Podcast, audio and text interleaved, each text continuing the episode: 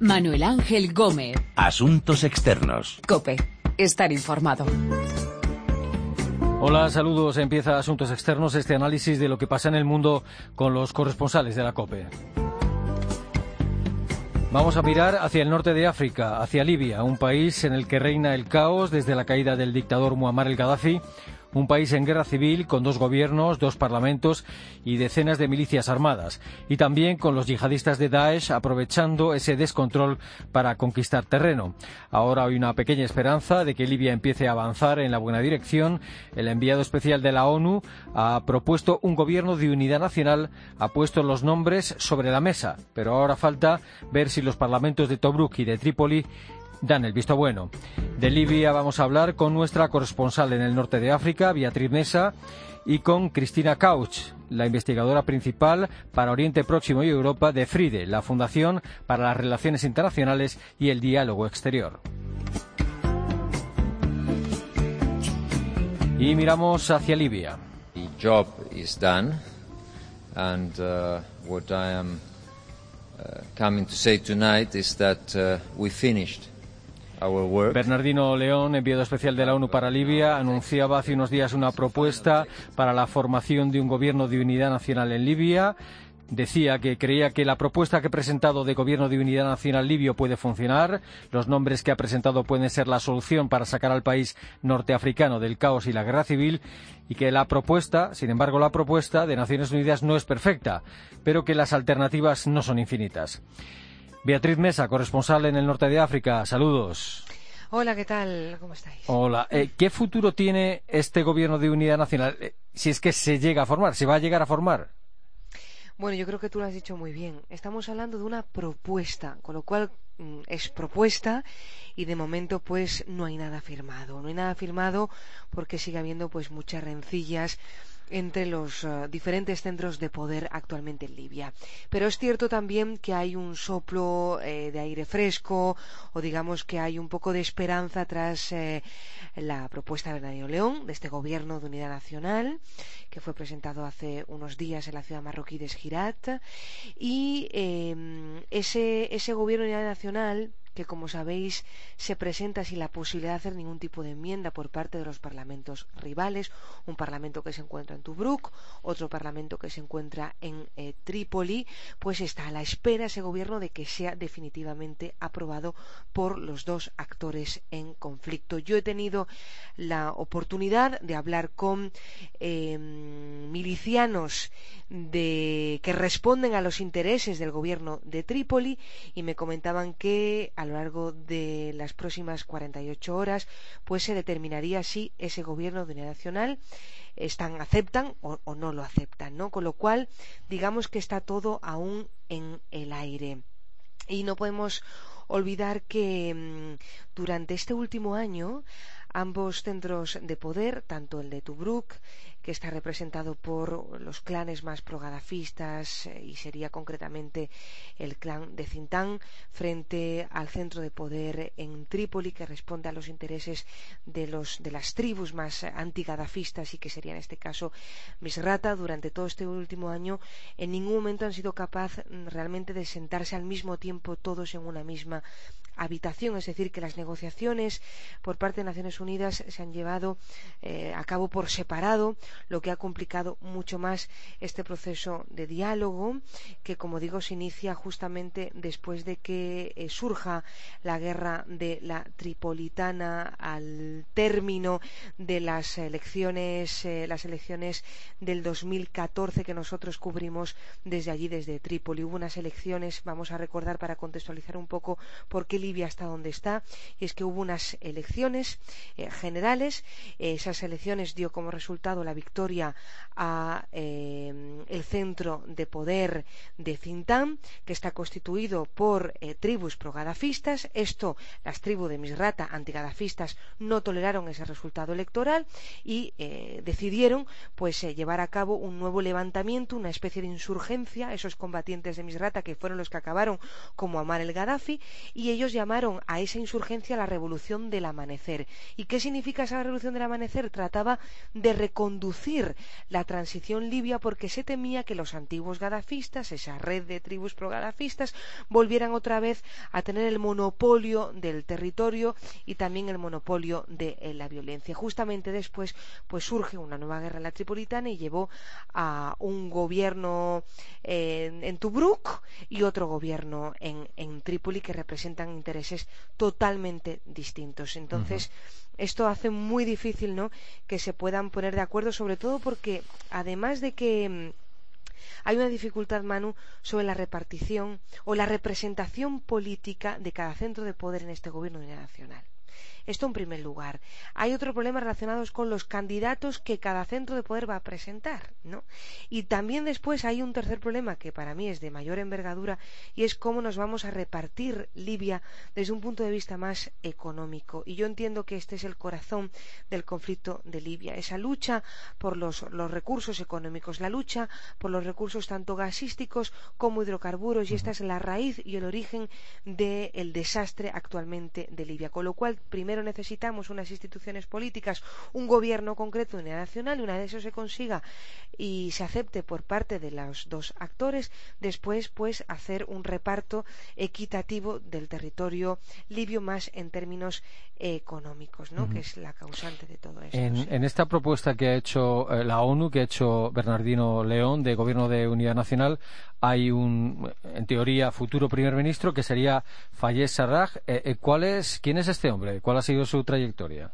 Sí, tenemos este primer ministro, pero después también tenemos eh, trece, tres viceministros y dos ministros de Estado. ¿no? Esto es lo único que queda claro. Un consejo presidencial que está constituido por seis personas que tienen nombres y apellidos, pero a pesar de que ya está establecido como tal, también ambas partes tienen que aceptar este consejo presidencial. Ahora bien, ¿quién es este eh, primer ministro, Fayed al-Sarraj? Bien, pues es un ciudadano de Trípoli. Me han contado hoy los, los interlocutores libios que eh, estuvo muy comprometido con la revolución del 17 de febrero, una persona muy comprometida y jugó un rol incluso importante durante el proceso revolucionario. Eh, viene de una familia de empresarios importante es ingeniero de formación y creo que lo que habría que destacar en, en Sarraj es precisamente su eh, línea independiente, ¿no? Es decir, que no se le sitúa dentro de ninguna formación política, pero sí es cierto que eh, se podría identificar más con eh, el movimiento liberal en Libia, si se puede denominar de esta manera. Eh, ha sido una persona importante durante uno de los momentos eh, cruciales de Libia, cuando se pensó que se iba a poder poner en marcha un comité preparatorio del diálogo. Él era miembro de ese comité preparatorio del diálogo, pero al final este comité se desmanteló pues, por la guerra de la Tripolitana que surgió en agosto del pasado año, del 2014. Y eh, también dicen de él que es una persona muy tranquila, y eso puede hacer que sea más fácil de alguna manera eh, transitar hacia ese proceso de diálogo, hacia ese proceso eh, de paz. Eh, se, se, piensa desde las filas de la Unión Europea que, insisto, que esa tranquilidad puede hacer más fácil que los diferentes actores se puedan llegar a poner eh, de acuerdo. ¿no? Y en esta propuesta, en este gobierno que, que, con una serie de nombres que se ha propuesto, hay un equilibrio entre los que ostentan el eh, poder en Trípoli y los que lo tienen en Tobruk. Bueno, digamos que de momento no hay nada, ¿no? Pero es cierto que eh, buena parte de la polémica se centra precisamente en el peso de poder que cada fuerza va a ocupar dentro de las instituciones eh, políticas. Eh, los de Trípoli, por ejemplo, no están de acuerdo con algunos de los miembros que van a formar parte de ese gobierno nacional porque aseguran que son extremistas. No sé exactamente a qué se refieren con el extremismo, pero creo que su vinculación con el antiguo régimen de Muammar Gaddafi hace difícil que eh, los, los, los, miembros de Trípoli o el gobierno de Trípoli, lo que es el Centro Nacional eh, General, ¿no? pues eh, tolere que ciertos candidatos pues, forman parte de ese gobierno de unidad nacional. Por parte de Tobruk, pues exactamente lo mismo. Hay ciertos candidatos que formarían parte de ese gobierno de unidad nacional con los que no están de acuerdo. Entonces, dicho esto y repitiendo o aludiendo a lo anterior, aparte del, del primer ministro Fayal Sarraj, también vamos a tener otros tres viceprimeros ministros que de alguna manera equilibraría precisamente esa estructura donde estarían representados todos los intereses, ¿no? Sería Ahmad Meitir, eh, el Mejbri y Musa el Koni. Cada uno de ellos representa los intereses de cada centro de poder. Y ahí, por ejemplo, sí que se estaría buscando, Manu, un cierto equilibrio en ese futuro Consejo Presidencial que, insisto, todavía eh, no deja de ser una propuesta porque no está aprobado por parte de eh, los dos gobiernos rivales actualmente y que se están reuniendo ahora mismo. Porque estamos diciendo que Libia está dividida en dos. ¿Qué, orientación tiene, de un lado, el Parlamento y el gobierno de Tobruk y qué orientación tiene el Parlamento y el gobierno de Trípoli? Aunque ya lo hemos explicado muchas veces. Sí, muchas veces lo hemos hablado, pero yo creo que es importante ¿no? Em, describir precisamente cómo yo entiendo, tras los últimos viajes realizados a Libia, que la sociedad está, está polarizada, ¿no? Está polarizada entre todos aquellos seguidores de los hermanos musulmanes que son los que tienen la mayoría en el gobierno de, de Trípoli y que defienden pues un islam político frente a eh, otro movimiento más o otra tendencia de carácter eh, liberal, algo más secular y que estarían representados pues, pues, por todos esos miembros del gobierno de eh, Tobruk. Digamos que existen esas dos líneas que son las mismas que han venido identificando Túnez desde la caída de Ben Ali, ¿no?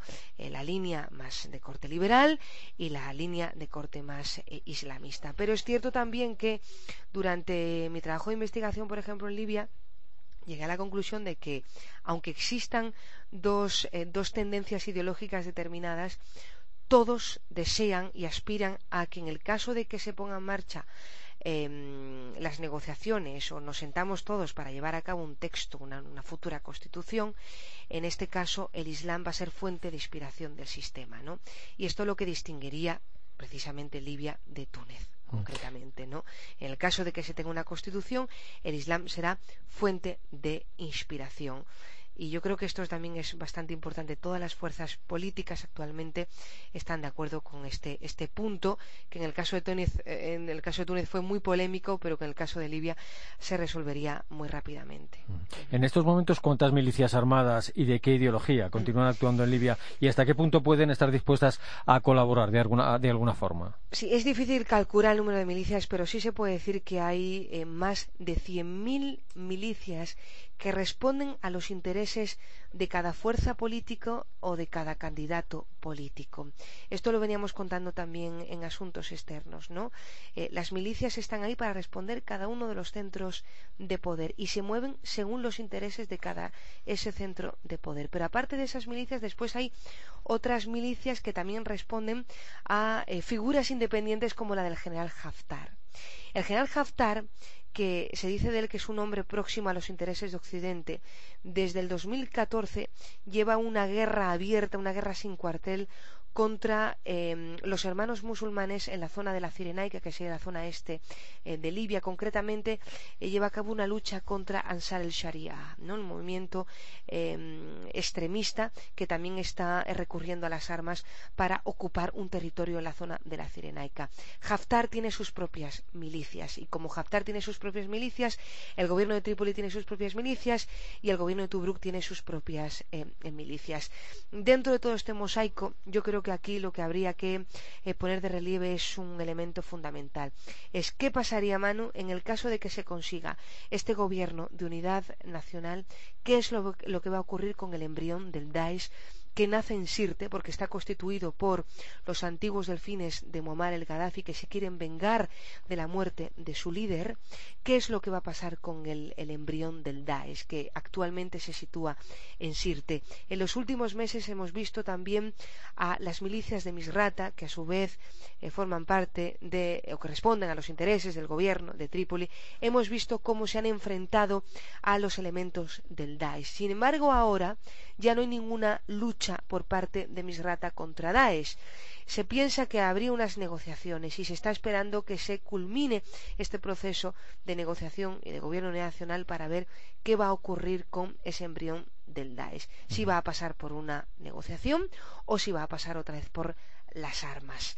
Em, esto en el frente de la Tripolitana y en el frente de la Cirenaica, Ansar Sharia, como explicaba antes, con Haftar y también elementos del Daesh que parece ser que se sitúan en esa zona. También hay que decir que en la zona de la Cirenaica, los, revolucionarios clásicos de la revolución del 17 de febrero, aquellos que levantaron la lucha contra Muammar el Gaddafi, consiguieron en un momento determinado expulsar de Darna, que es una ciudad que se encuentra al este de Libia y donde se instala Ansar Sharia, este movimiento extremista, estos revolucionarios clásicos consiguen expulsar de la ciudad tanto a Ansar Sharia como a elementos del Daesh.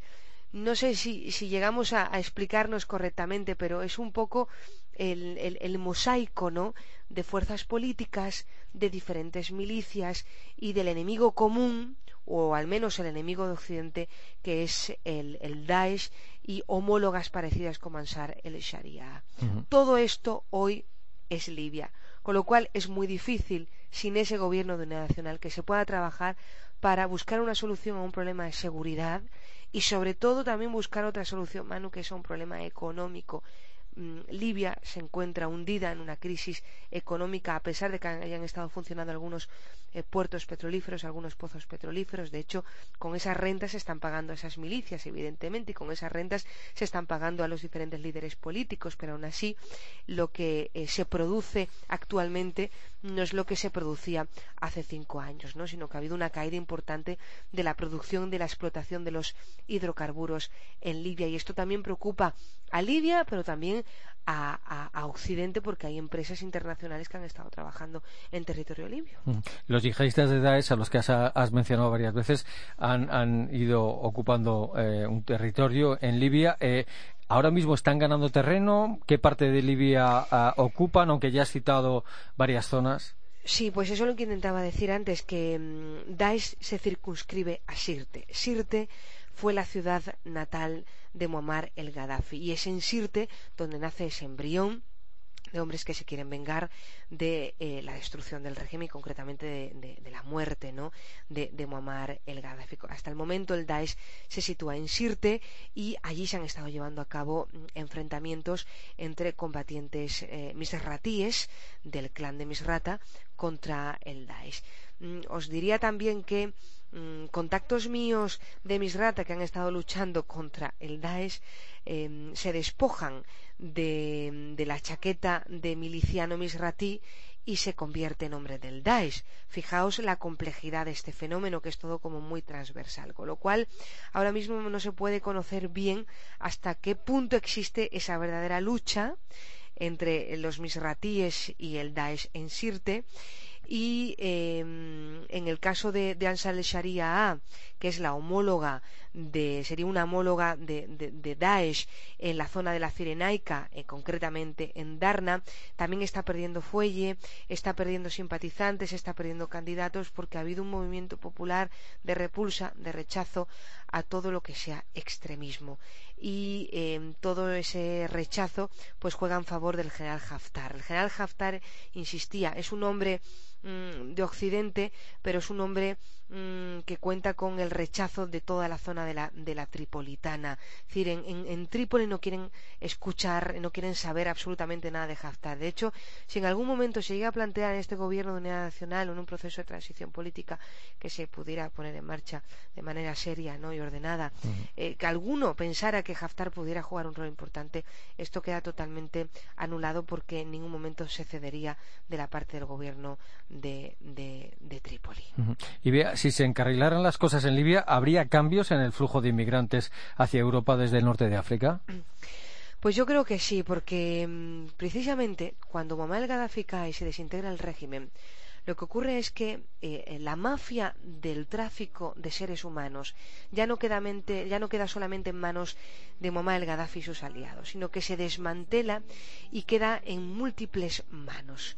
Entonces, ahora mismo, el tráfico de seres humanos desde el sur de Libia hasta la zona costera del norte em, se distribuye entre diferentes tribus, concretamente la tribu Tubús, que es la que está traficando con subsaharianos desde Níger prácticamente hasta el norte de, de Libia. ¿no? Y, yo creo que precisamente esa, esa institución política y una institución securitaria ordenada podría ayudar a acabar con las milicias que están trabajando en el tráfico de personas, pero sobre todo a ordenar de alguna manera la inmigración clandestina, que ha encontrado esa coyuntura perfecta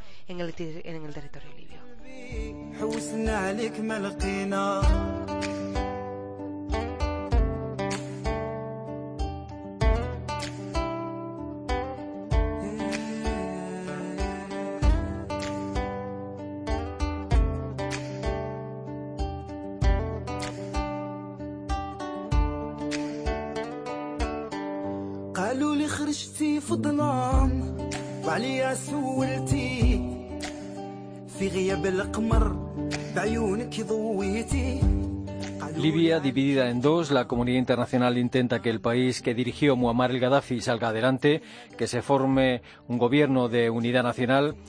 Cristina Couch, investigadora principal del FRIDE para Oriente Próximo y Europa. Buenas tardes. Buenas tardes. ¿Qué tal? ¿Hay, ¿Hay, una posibilidad real de que el gobierno de unidad nacional eh, propuesto por el enviado especial de la ONU se haga realidad en Libia? Eh, ¿Cuáles son los principales obstáculos para ello? Mira, ahora mismo no está claro si se va a implementar. De momento, esta frágil situación no parece. Necesita ser aprobado por los dos parlamentos.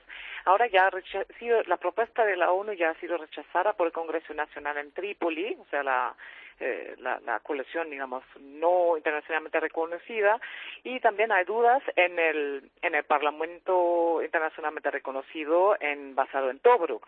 Digamos que la propuesta lo que ha hecho es eh, unir las, las dos eh, facciones, digamos, en su oposición a la propuesta.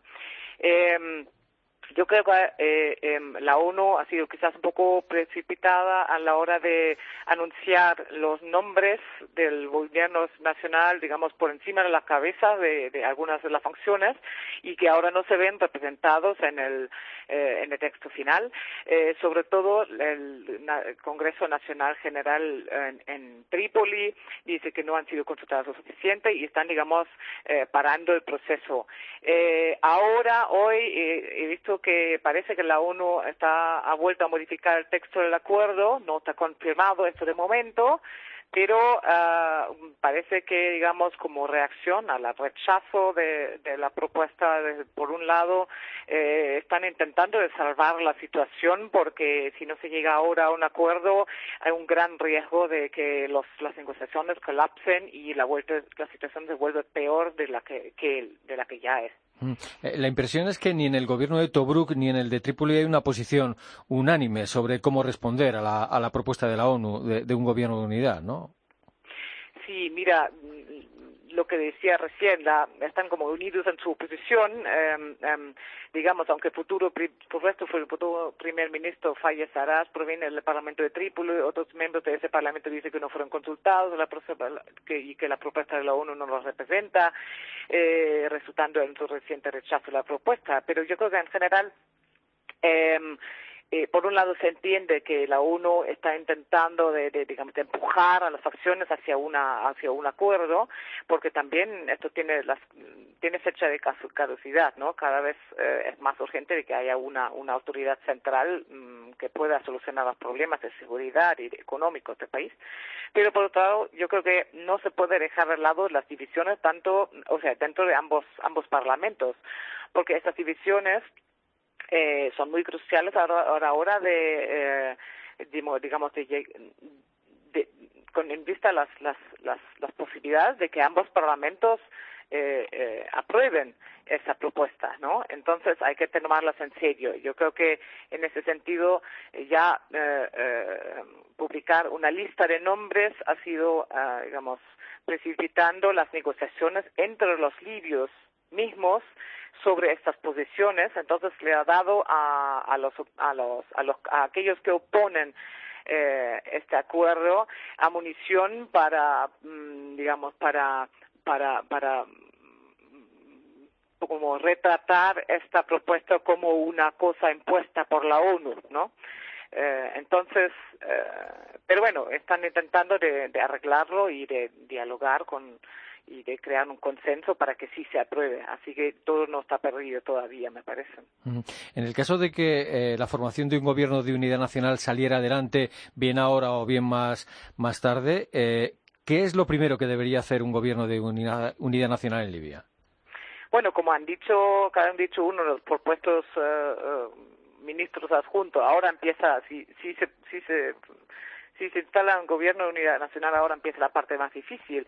Eh, eh, yo creo que una vez puesta en marcha, el gobierno de unidad nacional compuesto por facciones opuestas debe trabajar juntos para gobernar y encontrar consenso sobre los dossiers más importantes, como son en primer lugar asegurar la seguridad en el país, obviamente organizar la gobernanza económica, eso significa sobre todo la gestión del petróleo, que no, quien tiene petróleo en Libia tiene el dinero, entonces tiene poder.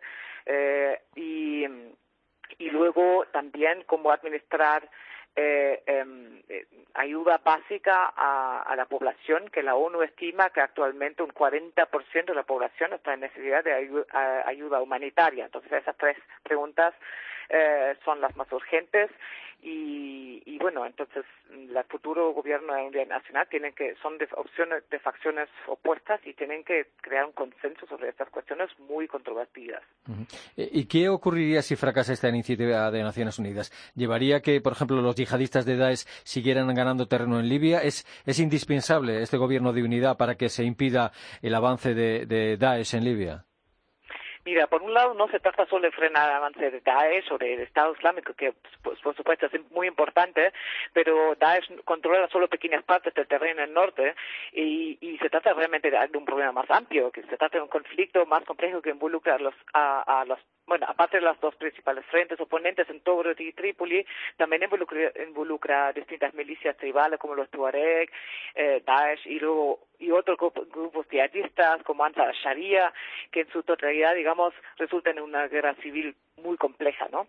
Pero más allá de eso, um, sí, eh, um, la, un gobierno de, nacion, de unidad nacional es insostenible porque eh, eh, estamos hablando de que estas negociaciones se llevan a cabo mientras que hay confrontaciones militares en muchas partes del país, en Benghazi, o sea, eh, eh, el país está en guerra civil y cada vez está peor la situación y también para todos los países alrededor, incluida Europa, es un gran riesgo de, de seguridad.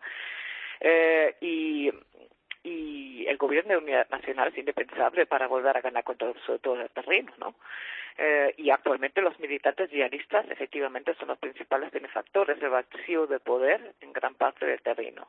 Y un gobierno de unidad nacional, en cambio, permitiría a las dos facciones, en vez de perder tiempo y energía en luchar el uno contra el otro, de luchar juntos contra los militares yihadistas, ¿no? Tal vez como el Estado. Uh -huh. eh, islámico.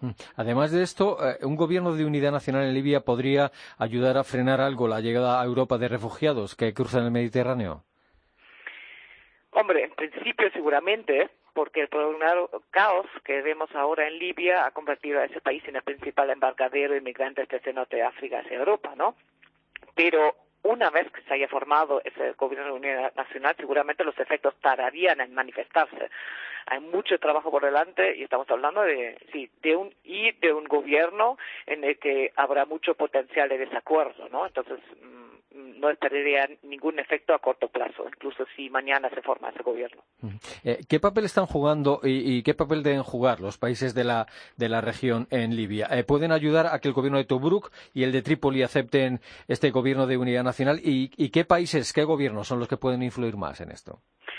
Sí, los países occidentales están poniendo mucha presión sobre el proceso porque, claro, la situación es cada vez más un riesgo de seguridad directo para Europa sobre todo en relación a la crisis migratoria, como acabo de mencionar, eh, siendo el primer embarcadero de pateras hacia Italia.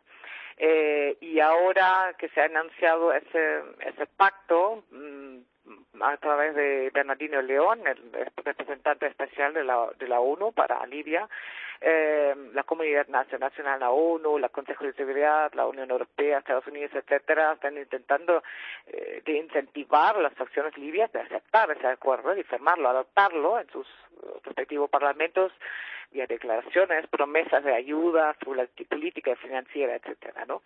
Pero luego están los países de la región, por ejemplo, Egipto está estado apoyando el gobierno en, en, en, Tobruk porque digamos que eh, está eh, digamos que está que está apoyando el, el mismo digamos eh, el mismo discurso de polarización islamistas contra seculares que Egipto está llevando en su propio país. Entonces tiene interés de que esto se fomente también en Libia. Eh, por otro lado están ahí los países como Qatar y Turquía eh, quienes en el 2011 habían eh, digamos, apoyado al Islam político como la próxima gran fuerza política en toda la región y ahora eh, se ha caído la hermandad musulmana en Egipto y, tienen miedo de que de que van a perder los avances que han eh, hecho en Libia, donde apoyan el, digamos, la, la, la, el gobierno principalmente islamista en eh, en, en, Trípoli, ¿no? Entonces, estos son países que tienen mucha influencia sobre cada una de las facciones, pero que están uh, apoyando a facciones um, eh, opuestas. Y luego, digamos, la mayoría de los otros uh, países no han, digamos, no han apoyado ninguna facción en particular, sino están esperando que mm, que naciones le están dejando el liderazgo a Naciones Unidas esperando que, que que, que esas negociaciones llevarán a un, a un, gobierno de unidad nacional que al fin y al cabo está en el interés de prácticamente todos. Mm. Eh, ¿Qué puede ocurrir en el futuro en Libia con las milicias armadas? ¿Tienen alguna voluntad de entregar las armas? Eh, yo creo que en eso estamos aún muy lejos. Eh, el país está dividido. Mm, como bien ha dicho Bernardino León, las milicias armadas no responden directamente a ninguna de las dos principales facciones eh, así que ellos también tienen que estar a borde para este pacto de unidad nacional y está claro que mientras que no haya una autoridad nacional respetada por todos, que pueda garantizar la seguridad en todo el país y que está vista como representando los, eh, los intereses de todos los libios, ninguna milicia va a entregar sus armas. Mm. Y una de las principales riquezas de Libia es el petróleo. ¿En manos de quién está el petróleo libio ahora mismo? Eh, las principales fuentes de petróleo están en manos de los dos las dos facciones de, supuesto gobierno oponentes y el Estado Islámico que este Estado Islámico que solo está en una pequeña zona en la costa alrededor decir que no tiene acceso a las principales fuentes de momento pero las costas son son importantes para la exportación. Pero también hay que decir que la guerra ha cortado gran parte de la gran parte de la producción de petróleo y junto con la caída del precio del petróleo eso ha llevado la, la economía estatal a borde de colapso. Entonces, actualmente Libia está utilizando sus reservas de moneda extranjera que tiene su fecha de, una, de caducidad, ¿no? Porque Libia básicamente la economía es petróleo y, luego poco más. Eh, y esto, como he dicho, ya, ya ha creado una situación humanitaria eh, muy grave eh, que va a necesitar, que, que, que no va a poder durar mucho más. Lost and lonely every way.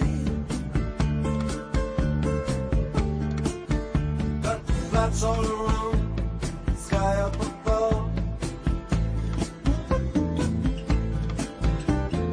Yes, I need